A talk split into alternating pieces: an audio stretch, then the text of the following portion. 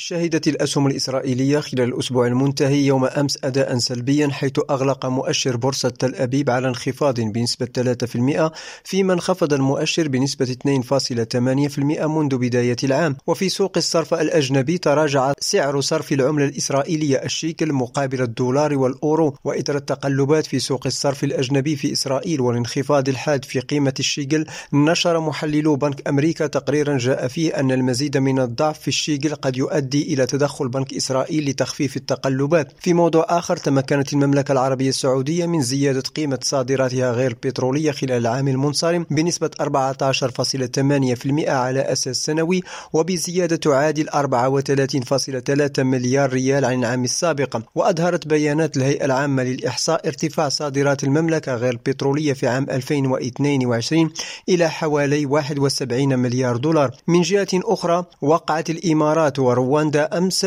ثلاث اتفاقيات ومذكرات تفاهم تهدف إلى تعزيز الشراكات بين البلدين بما يسهم في وضع خطط استراتيجية مبتكرة وتعميق العلاقات الاقتصادية المشتركة.